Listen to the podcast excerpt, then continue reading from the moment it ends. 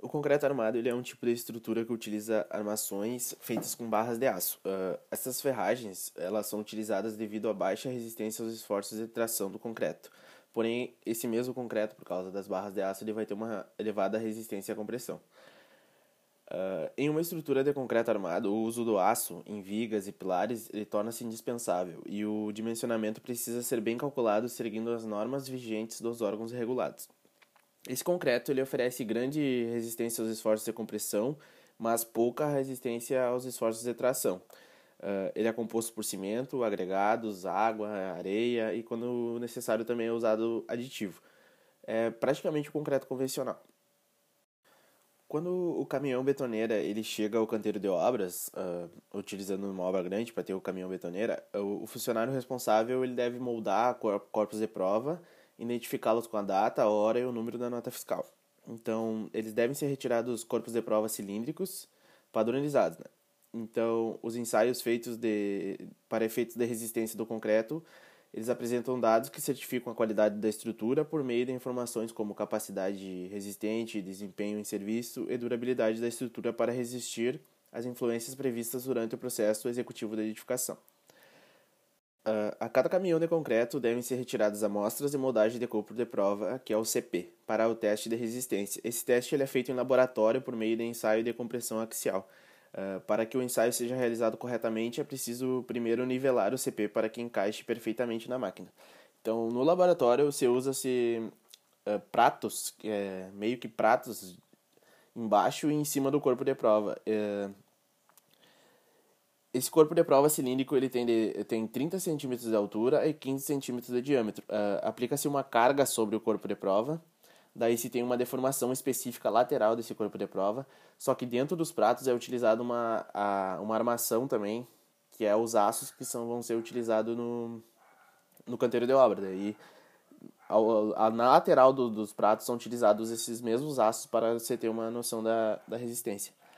Uh, quando se tem vários corpos, é necessário fazer uma, uma estatística para ver qual, qual corpo de concreto vai se adaptar melhor à obra que, que tu tá por fazer. Então tem uh, a classificação do concreto é em C20, C30, C50, isso varia.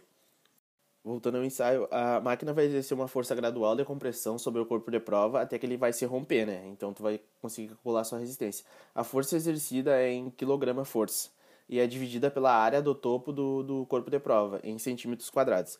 Para chegar ao valor da tensão da ruptura em, em MPa, é, basta dividir o valor obtido por 10. A resistência à compressão no concreto ela é calculada segundo a expressão matemática definida na NBR 5739, sendo necessários a força máxima alcançada no carregamento e o diâmetro do corpo de prova moldado.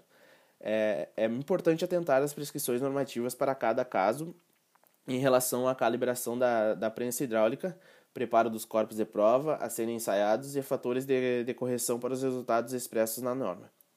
A avaliação do FCK ela é obtida de maneira completa por meio de avaliações estatísticas, como falei anteriormente, que consideram as variabilidades das peças de concreto, utilizando os valores obtidos da compressão FC e o número de corpos de prova de determinado lote de concreto. Dessa forma, vai ser possível a, determinar a resistência média do concreto à compressão, né, FCM, e a resistência característica do concreto à compressão, que é o FCK o FCK tem 5% de probabilidade de, de, não ser alcançado para determinado lote de concreto. Uh, para nós obtermos a, a, essa exigência, a resistência exigida pelo concreto no canteiro de obras, uh, a gente também tem que levar em consideração a produção do concreto, que vai ser importante, apesar de, de ter a ferragem já na obra, que vai estar esperando já, e no corpo de prova também vai ser feito uh, nos pratos lá. A mistura do concreto é muito importante para levarmos em consideração na resistência a compressão. Também temos o transporte, que é importantíssimo uh, na questão do concreto, porque esse fenômeno ele é importante para que quanto mais rápido for o transporte, menos tem a, a chance de ocorrer a chamada segregação do concreto. Uh, também temos o lançamento, que o concreto deve ser lançado logo após a mistura, não sendo permitido entre o fim deste e o do lançamento, né? Intervalo superior de uma hora. Então tem que no máximo uma hora para lançar para o concreto ter não perder resistência. O adensamento também tem que ele tem por objetivo obrigar o concreto a preencher os vazios formados durante a operação de lançamento. Então, temos a cura também, que uh, logo após a concretagem, procedimentos devem ser adotados com a finalidade de evitar a evaporação prematura da água necessária à hidratação do cimento.